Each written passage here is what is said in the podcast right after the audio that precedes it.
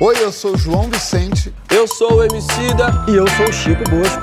E aí, minha gente, eu sou o Fábio Porchat e esse é o Papo de Segunda. Hoje honrados com a presença de Caco Barcelos, que está entre nós, olha que maravilha. O taxista tá, Caco Barcelos. Antônio Carlos. É, taxista, esse sim. O Fábio Júnior do jornalismo brasileiro. É isso por que não mesmo, dizer? Por que não O dizer? Roberto Carlos. Obrigado! Obrigado! Obrigado. Ó, é hora de, de descobrir aqui o que, que são os desertos de notícias. Lugares que ficaram sem notícias, sem jornais locais e não tem qualquer cobertura jornalística. Será que os jornaizinhos da sua cidade, do seu bairro, são menos importantes que os jornalões de âmbito federal, mundial? Vem que tem na hashtag Papo de Segunda no GNT. A gente quer começar direto com o jornalista Murilo Camaroto, que conduziu um projeto de pesquisa sobre os desertos de notícias na Universidade de Oxford. Ele explica melhor esse conceito. Fala aí. O termo deserto de notícias ele foi difundido a partir de 2011 é, em um artigo do jornalista americano Tom Stites, que falava né, da onda de fechamento de jornais locais lá nos Estados Unidos e dos efeitos que isso poderia trazer. Né? Grosso modo, é, são consideradas desertos de notícias é, as cidades ou regiões onde não há presença física e nem mesmo a cobertura né, de um veículo de imprensa independente. Aqui no Brasil, o mapeamento desses desertos é feito por um projeto chamado Atlas da Notícia, que na sua versão mais recente apontou que cerca de 60% dos municípios brasileiros não contam é, com nenhum veículo local. Quando a gente assiste né, a esse colapso do jornalismo regional no mundo e também no Brasil, a gente começa a perceber os efeitos sobre a democracia. Por quê? É porque o sujeito que não tem o mínimo de informação confiável sobre a cidade onde ele mora, esse cidadão ele fica em uma posição muito vulnerável no, no processo democrático. Né? Ele fica sem as ferramentas é, é, para tomar as melhores decisões. De uma forma mais ampla, é, o jornal local ele acaba funcionando como um instrumento importante de compreensão da sua comunidade e de preservação né, do, do nosso elo afetivo, cultural e cívico com o lugar onde a gente vive. A gente já está vendo hoje né, jornais centenários aí em capitais do Nordeste, por exemplo, demitindo em massa, atrasando salários e tal. E é importante destacar que muitas vezes né, o Estado se aproveita dessa situação. Né? A minha pesquisa lá na Universidade de Oxford abordou justamente esse ponto né, de, de, de, de governantes que se aproveitam ali da crise dos jornais para atrair para dentro do governo os jornalistas é, mais combativos, os mais fiscalizadores, né? Isso aí acaba tendo um efeito é, muito grave, né, sobre a, a qualidade do, do, noticiário, né? Um fenômeno que a gente costuma chamar de na academia de captura da mídia. As pesquisas mostram que o interesse e a confiança das pessoas na imprensa vem caindo ano após ano, né? Isso é resultado em parte das campanhas difamatórias, das campanhas de ódio promovidas né, por, pelos governos autoritários do mundo afora, a gente tem um exemplo aqui no Brasil, né, mas também pelos próprios erros do jornalismo. Uma questão prática a ser atacada, por exemplo, é a questão da diversidade né, dentro das redações. É fundamental que você tenha, por exemplo, um repórter que mora na periferia, que venha todos os dias de lá trazendo a sua visão de mundo para dentro do noticiário. Né? Isso vale não só para isso, mas como para outros grupos também. Hoje em dia, eu acredito que ainda as redações é, estejam muito homogeneizadas. Então, eu entendo que a primeira lição é isso: é, botar a bola no chão, entender o que a gente está fazendo, quem é a audiência, o que faz sentido para as pessoas agora, para então desenvolver né, o jornalismo que nós vamos entregar.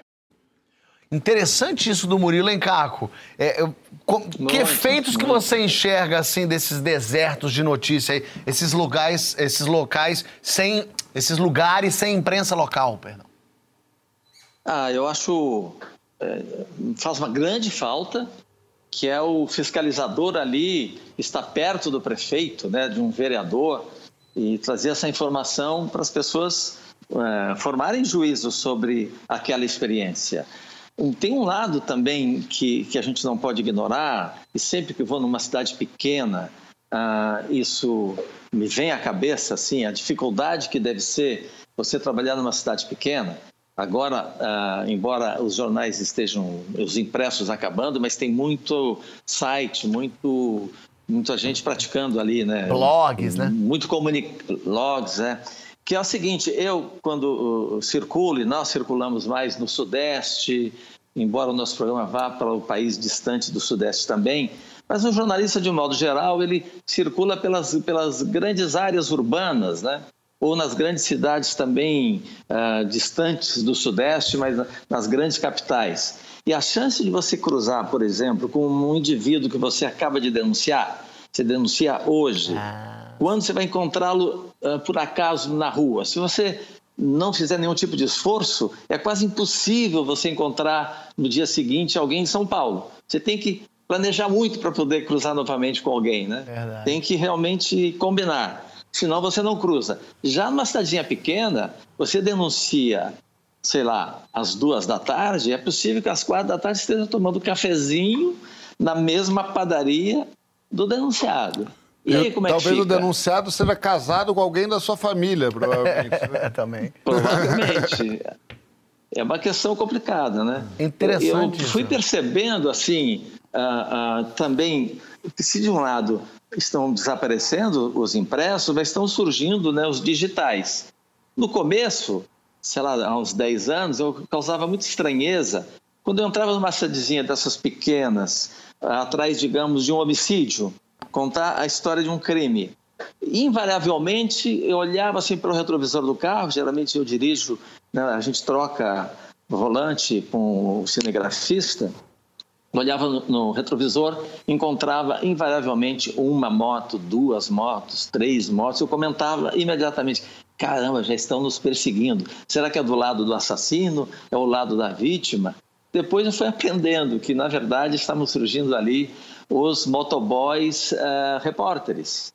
Geralmente são figuras que tinham já há uns 10 anos um blog e estava transmitindo. E achava muito curioso, depois de passar o medo, achando que estava sendo perseguido, eles encostavam ao lado do. No primeiro momento que eu estacionava, eles paravam atrás e diziam: oh, ele está aqui, Caco Marcelo, Revaldo, professor repórter. E ele não. E ele só ouviu um lado, hein? Só ouviu um lado. Ele parou só aqui, ouvindo o lado da. Ele não estava ouvindo só o lado do assassino. É a denúncia da denúncia. Eu achava muito divertido a denúncia da denúncia. E já fazendo um selfie, mostrando o que a gente está fazendo. E foram se transformando nos comunicadores locais, né? Que são hoje os, uh, os legítimos representantes de uma imprensa distante de, de, das grandes cidades. Eu acho também que vocês, Emicida, vocês uh, músicos, vocês artistas, cumprem esse papel que nem sempre a imprensa consegue cumprir de maneira eficaz. Sobretudo os rappers. Eu acho que os rappers quase sempre são grandes repórteres.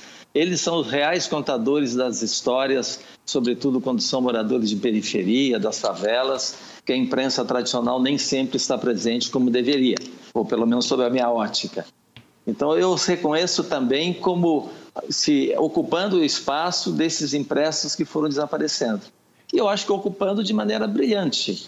Novamente, assim como eu falei dos humoristas, um rapper ou um músico popular, um artista popular, ele cumpre esse papel também de informar e contar as histórias que são um retrato daquela realidade que nós, repórteres profissionais, nem sempre estamos presentes né, com a, com a, de forma constante como deveria. Total, né, Emicida? Faz total sentido isso que o Caco falou.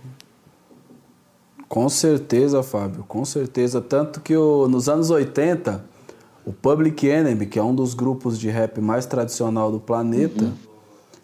ele, eles já diziam que eles eram a CNN do gueto. Ah, olha que legal. Sabe, Desculpa. naquela época, eles, eles se, se autodenominavam a CNN do gueto, porque de fato esse lugar do, do cronista, né? A gente tem um, um ah, artista, assim, pegando esse gancho. Primeiro que eu fico super lisonjeado do, do, de ouvir o que o Caco disse. É, e, e, queria lembrar de um cara que é muito importante e pouco reconhecido, principalmente pouco reconhecido, perto do talento que ele tem, que é um artista de São Paulo chamado Rodrigo Ogi. Ele é um cara que construiu um disco chamado Crônicas da Cidade Cinza, onde ele se debruça sobre a experiência de São Paulo de uma maneira fascinante. E acho que ele é um dos melhores dos últimos tempos a fazer esse tipo de exercício, que inclusive é um exercício que a música rap não tem feito mais com a frequência que ela costumava fazer, sabe? O, o, o exercício da, da denúncia, o exercício da crônica que traz para o ouvinte é, um determinado modo de vida, é, isso é uma coisa que foi se diluindo ao longo do tempo. Não morreu, graças a Deus isso não morreu. Ainda existem muitos de nós que reconhecem a importância de levar uma informação e funcionar como esse veículo jornalístico, entre aspas, né, que o Public Enemy falava. Não é a coisa que tem mais visibilidade hoje, mas ainda é bastante comum e inclusive é por isso que a cultura hip hop como um todo tem respeito, porque é uma cultura que ela acende, ela se torna é, um elemento dentro do entretenimento das pessoas, mas de maneira nenhuma ela se desvincula do seu lugar de origem e ela sempre traz essa perspectiva contra-hegemônica, vamos dizer assim. E, e, tem uma coisa muito interessante nas cidadezinhas. Eu fazendo show de stand-up, por exemplo, eu ia fazer shows em cidades do interior, do Brasil todo. É, e são as rádios locais também. E geralmente nesses é lugares segura, né? é o que segura. É o que segura. E, é, mas essas rádios locais são todas comandadas, lógico, por alguém que é o dono da cidade. Que é um ex-prefeito, um ex é, secretário, um ex-vereador, que comanda as mídias ali, o que também torna aquilo tudo muito perigoso, né? Por isso que não pode político ter rádio, ter nenhum veículo de não mídia. deveria poder. É, você... aí vira aquele subterfúgio, aquelas coisas que no Brasil acontecem. Mas como são importantes esses veículos, eu lembro que eu, eu ia fazer os shows e o cara falava, mas a gente vai na rádio local divulgar. E alguém falava, mas vai na rádio local? E eu falava, lógico, é essa que é, é isso que chega. É aí que vai fazer o povo saber que eu cheguei na cidade que tem show meu vendendo ali pro pessoal assistir. Ô Francisco, parodiando aqui Dostoiévski, olha que bonito isso. Se a imprensa não existe, tudo é permitido? Eu gostei da paródia, Fábio. Hum. Eu concordo. Acho que a, que a imprensa ela detém um, um conjunto de procedimentos que foram se aperfeiçoando, né? E que foram desenvolvidos para que exista um, um relato confiável, é, tão imparcial quanto possível, ou pelo menos que ouça os vários lados envolvidos num determinado problema, né? A imprensa, de uma maneira geral, e também a imprensa brasileira, nem sempre alcança esses parâmetros. Se a gente fizesse uma história da imprensa aqui, acho que a gente poderia falar de alguns episódios, especialmente assim, que ela esteve bem longe desses parâmetros. E ainda há outros problemas, como falou, como a gente viu no VT, eu esqueci o nome dele, Murilo. Murilo. Que o Murilo falou, por exemplo, a falta de pluralidade na própria redação, né? Isso é um problema que a gente começou a perceber mais recentemente, né? Uma consciência disso, né?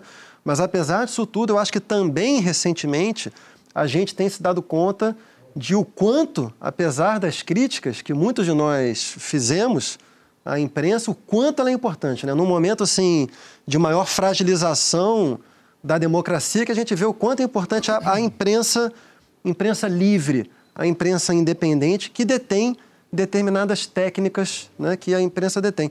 Nesse momento, uma, uma maneira importante... A gente falava mal da imprensa, criticamos quando a gente vivia em democracia.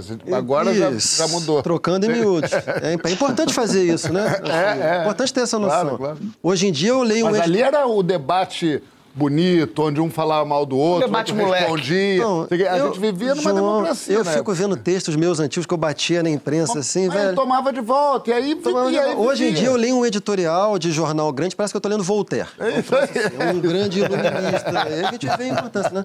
Nesse momento, Fábio, o censo brasileiro está ameaçado de não acontecer. Hum. Porque o censo é o retrato, para a gente estar tá falando do que a gente está com o caco aqui, eu não poderia deixar de dizer isso. O censo é talvez a grande radiografia que um país faz de si próprio, no caso do Brasil, de 10 em 10 anos, né? E o atual governo federal tem uma política deliberada de esvaziar o, o, o censo. Que né? estranho. É curioso, né? É, é uma coisa que a gente esperava. É de, né? de, de, apagar qualquer tipo de informação. Isso, então, tá a coisa é tão grave que a, a, presidente do IBGE pediu demissão, porque o, o orçamento esperado para o censo era de 2 bilhões. O orçamento proposto foi de 70 milhões, é 3%, 3,5%. 3,5%. É inviável fazer o censo nessas condições, então tudo indica que a gente não vai ter censo. Qual é a consequência de você não ter um censo? O país não se conhece. É difícil você não ver nisso uma estratégia deliberada de um governo que nasceu e sobrevive às custas de fake news.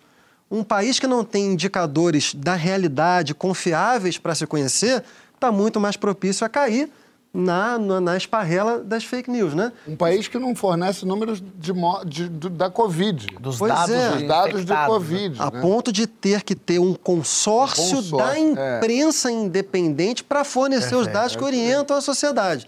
Então, realmente é um momento muito grave, não só de falta de imprensa local, como da, da, das ameaças que o país Constantes. sofre em relação à própria realidade e os instrumentos que a gente tem para se orientar pela realidade. Né? João, você falou, a gente está falando de fake news aqui, falou isso. É, o WhatsApp virou jornal local também, né? Porque no fim das contas as pessoas recebem as informações todas no WhatsApp e nas cidades do interior, cidades pequ ditas pequenas também. Que não tem onde outro, outro lugar, né? Você recebeu. Porque aqui, pelo menos, se você é bem intencionado, você recebe da sua tia. Que, na verdade, o, o remédio de piolho é que faz com que a, a Covid passe. Você tem ali né, um assunto a nível mundial, então você tem como se informar. Mas quando você por exemplo, é de uma cidade pequena, e você só tem o vizinho do lado, aquela a, a rádio, a rádio janela ali para se informar, e a rádio do seu, da sua cidade é controlada pelo ex-prefeito ou pelo dono da cidade, é, realmente você não tem nada, né? Porque a imprensa, eu acho que talvez seja maior, a, maior, a maior corda de ligação entre o povo e qualquer coisa que esteja acontecendo. É a realidade.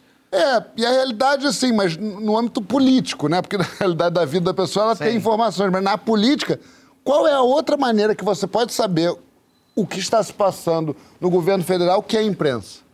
Como? Você vai bater lá na porta? Você vai ligar para alguém? Não tem como. Só a imprensa. Só que aí é, criou-se, há muito tempo atrás, entendeu-se que a informação, se você tira a informação do povo, você domina ele. Obviamente, né? Você tira a informação daquele povo, se você transforma, faz esse ciclo paranoico de dizer quem está com a gente, está com a gente, quem tá, não está com a gente, está contra a gente. Você já. A, a, imprensa, se, se questionar qualquer coisa, ela está contra a gente. Então, essa incitação paranoica que, que o governo federal faz é perfeito para se retroalimentar. Né? Então, ele tira as pessoas de perto da imprensa, demoniza a imprensa e, e nos e, e para os soldados, sei lá como é que chama, os, os, os fiéis dele, ele diz que a imprensa está errada, que a imprensa quer botar o Brasil num, num, num, num regime comunista, sei lá, que a, que, a, que a Chapeuzinho Vermelho vai matar, eu não sei o que eles falam. Então isso é uma coisa muito. É uma brincadeira e tal. Eu estava até falando hoje com o Caco, assim, antes do no outro bloco Pô, a profissão de jornalista virou uma profissão perigo. Você vê o que acontecia na frente, né, lá em Brasília, os jornalistas sendo agredidos deliberadamente. As pessoas é, veem um, um, jornalista da Rede Globo, um jornalista famoso na rua, vão querer agredir nas entradas ao vivo Impedir do jornalista. Impedir de acontecer. Impedir de acontecer. É, é uma democracia. Se você não acredita na TV X, você vai para a TV Y, você vai para. Você pode se informar, é democrático. Agora, você impedir um presidente é, excitar o ódio das pessoas na imprensa. Tem uma coisa breve... muito. Fala. fala. Um, um, breve comentário sobre essa fala do João e que eu acho muito importante. Eu, particularmente, acho que a lição que a gente, como sociedade, deveria aprender nesses últimos anos de crise do Brasil é que é, as nossas instituições democráticas não funcionaram muito bem. Por isso geraram a crise que foi gerada. Se as instituições funcionassem muito bem, a gente não estaria nesse lugar. Então, tanto as instituições de poder público, quanto instituições fundamentais da democracia, como a imprensa, né, tiveram problemas. Mas o que eu acho que a gente tem que aprender é que o caminho é a correção do melhor funcionamento das instituições e não o abandono dessas instituições é, é em nome disso, eu nem sei como chamar isso, de autocomunicações, de, de associações autogeridas. O, o Caco estava falando agora da coisa dos motoboys, né? Como é que ele viu ali pela primeira vez o surgimento de uma outra forma de comunicação. Isso eu acho muito interessante, porque no início da crise que a gente está vivendo, em junho de 2013, né? junho de 2013 foi também uma crise da imprensa. E o Caco certamente viveu isso e deve ter, deve ter passado maus momentos ali na cobertura de 2013, né? É, e ali surgiu uma, entre aspas, imprensa alternativa ou uma forma de comunicação alternativa. Mas está muito claro hoje que eu acho que essa outra forma de comunicação, que viria a se desdobrar na, na comunicação por WhatsApp, ela é tão importante quanto limitada. Ela não substitui a imprensa livre, independente, que detém um conjunto de técnicas acumuladas? Ela funciona como uma meta crítica. Por isso que é importante, quando o Caco falou ali, os motoboys chegavam e já filmavam o Caco e já estavam de olho se o Caco estava ouvindo os dois lados. Isso é o que redes sociais fizeram com a imprensa nos últimos anos. E é um baita de um trabalho. Você compartilhar o link de uma matéria e comentar e criticar a matéria. Mas a matéria original continua sendo importante. A gente não pode sobreviver sem a imprensa. Então a ilusão de que a gente vai abrir mão de instituições porque elas funcionam mal e passar a viver melhor é. com essa, isso é errado. Temos que aperfeiçoar as instituições da democracia. Perfeito. Ô, Caco, para a gente ir próximo bloco, quero te ouvir em cima disso que o Francisco falou.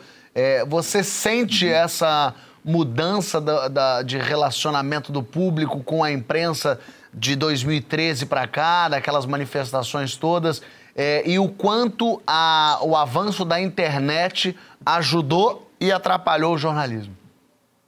É como você diz, ajudou e atrapalhou, senti muito na pele, já fui agredido algumas vezes. É, é uma pena que essa revolução digital, que é uma oportunidade maravilhosa, porque democratiza o acesso às plataformas de, de, de, de conteúdo, né? você é, se torna mais eficaz na sua pesquisa, por exemplo. Também você pode acessar uma plataforma para virar um comunicador, fazer um site em casa, um blog, e ter uma participação né, via WhatsApp. Mas, infelizmente, tem pessoas que fazem mau uso dessa coisa maravilhosa que democratizou tanto e também nos representou também mais desafios para a gente. No Profissão Repórter, a gente tem consciência de que a situação é, eu diria sem exagero, dramática. Isso implica em perda de qualidade uh, do nosso trabalho diante de tanta agressão que a gente sofre, de tanta acusação que a gente sofre. E a gente se, se esforça sabendo que a nossa contribuição pode ser singela, mas a gente acha que a reportagem, esse gênero do jornalismo, nesse momento tem um papel fundamental. A gente tem uma expectativa de convencer as pessoas que, e por isso a gente mostra os bastidores do nosso trabalho. A gente quer dizer o seguinte: ó, a gente está aqui, a notícia está aqui ao lado, tá vendo? Tá pegando fogo nesse ônibus, a gente está aqui no lado, em cima, para mostrar que realmente a gente está ali pensando que o concorrente está na frente, sei lá, de uma tela de computador, distante daquele acontecimento, e quando você está distante do acontecimento, mais facilmente você inventa, você mente, você distorce. Nós achamos fundamental mostrar esse bastidor, porque uh, é como se a gente quisesse dizer para o telespectador: acredite em mim, não no que eu estou dizendo. Até porque eu não opino, né? eu sou repórter, não estou dando a minha opinião. Se eu tenho credibilidade, não precisa usá-lo. Estou mostrando para você aqui na medida do possível, todos os acontecimentos, todos os personagens envolvidos ao longo ou em redor dessa história que a gente está contando. E a expectativa é essa, essa contribuição com a expectativa de convencer.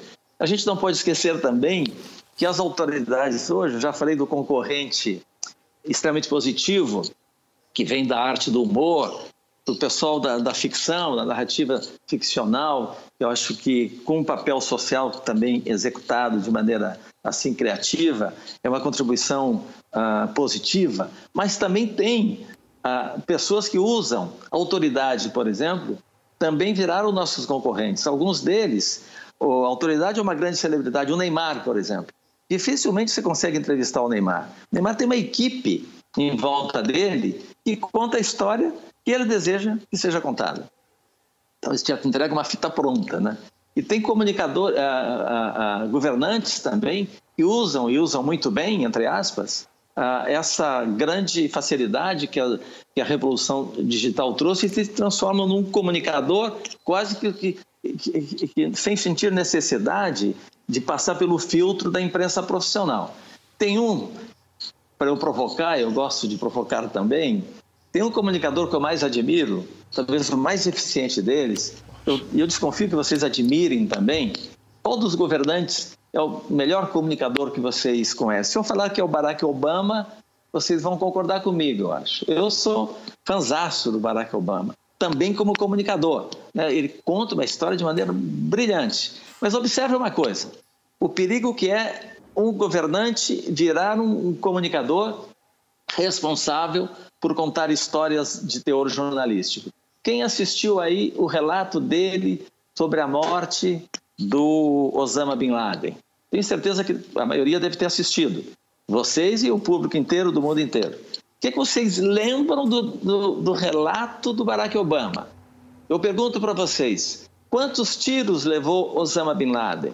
Qual é a imagem que vocês guardam dos últimos instantes da vida do, do Osama Bin Laden? Eu lembro que foi transmitido ao vivo, a tela assim, close no Barack Obama, e ele estava assistindo na tela a operação militar que estava acontecendo lá no Paquistão, não é? E tinha os assessor, assessores no lado, e nunca a câmera se volta para a operação militar lá. É sempre na carona ali do Barack Obama que conta o que aconteceu. Ele pode ter sido um brilhante comunicador, como ele sempre foi. Agora, do ponto de vista do meu olhar aqui, do gênero que eu pratico, ele foi um péssimo repórter. E duvido qual seja o cidadão do mundo que saiba os detalhes daquela operação do maior inimigo, né, da nação mais poderosa do mundo. E, e, a gente tem que conviver com esse tipo de realidade. Né? Esses comunicadores muitas vezes são brilhantes. Agora, brilhante, no caso do Barack Obama também, com o compromisso de informar bem quem, né? Informar a sociedade é. sim, mas sob a ótica nem é do país dele, é do governo dele. Né? É. E no jornalismo a gente nunca pode ter essa ótica, né? Otimamente observado. No jornalismo é a sociedade, né? E não determinado governo. Tem um, o nosso, o nosso Twitter aqui tá, está bombando, para usar a expressão que os jovens já pararam de usar. O Cláudio Gripezinha Morta diz o seguinte: tô revendo a novela O Bem Amado na Globoplay e na pequena imaginária Sucupira ao pequeno jornal local A Trombeta, que denuncia os absurdos do prefeito Dorico Paraguaçu. Achei bonitinho isso. Um exemplo de jornalismo local e que incomoda o executivo.